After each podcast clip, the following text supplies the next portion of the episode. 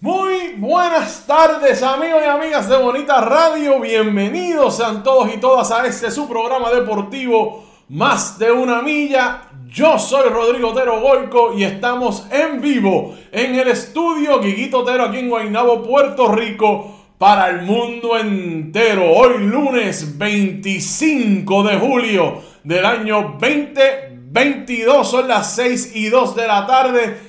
Gracias, gracias, gracias siempre por estar pendientes a Bonita Radio. Carmenita Acevedo Betancor les dejó un programa extraordinario esta mañana en Noticias con Café a las 8 de la mañana. Así es que ahí está. Si usted no lo vio, ataque, que ahí está el programa para ustedes. Hoy vamos a estar hablando de tres temas. Temas obligados, tres temas y nos vamos.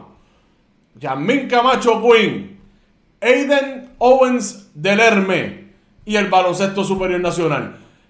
Yasmín Camacho Quinn, Aiden Owens del Herme tuvieron unas actuaciones inolvidables en el Mundial de Atletismo Oregon 2022. Vamos a hablar de cada una de esas actuaciones.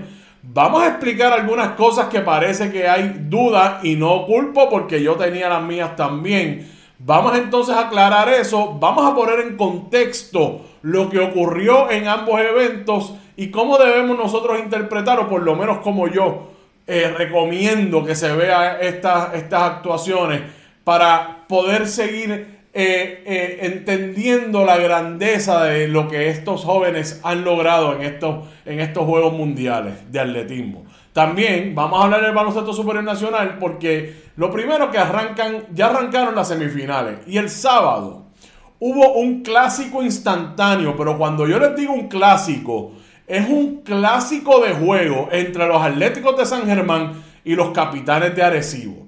¿Qué clase de juego? Vamos a hablar de ese juego y esta noche arranca la semifinal B en Bayamón entre los Leones de Ponce contra los Vaqueros que van en busca de ganar ese campeonato que se les escapó el año pasado y lo quieren este, este año. Pero siempre los Leones con las garras prendidas diciendo, ah, ah, por aquí primero y después agarra para donde usted quiera. Pero por aquí tiene que pasar. Así es que compartan, compartan, compartan nuestros contenidos. Hoy es día de fiesta, pero vamos para adelante.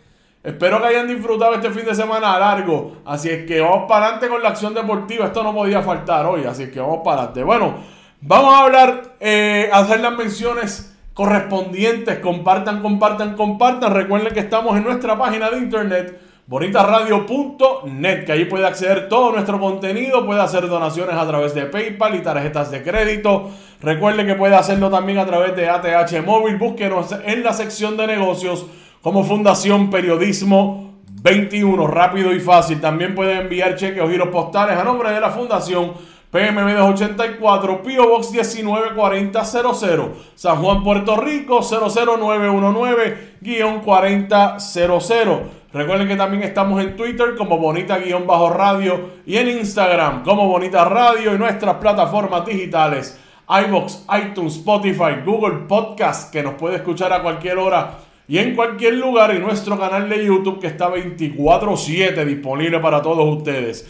Este programa es traído a ustedes por la Universidad Interamericana de Puerto Rico por Jenny Craig con su programa VIP Max Up que tiene un 50% de descuento. También por la cooperativa Seno Gandía, Solidez y Futuro y Buen Vecino Café, ahí en la avenida Hostos en Atorrey. Así es que gracias a todos ellos y siempre gracias a ustedes por su patrocinio. Bueno, vamos para adelante, vamos a empezar con tema obligado. Yasmin Camacho Queen, Aiden Owens.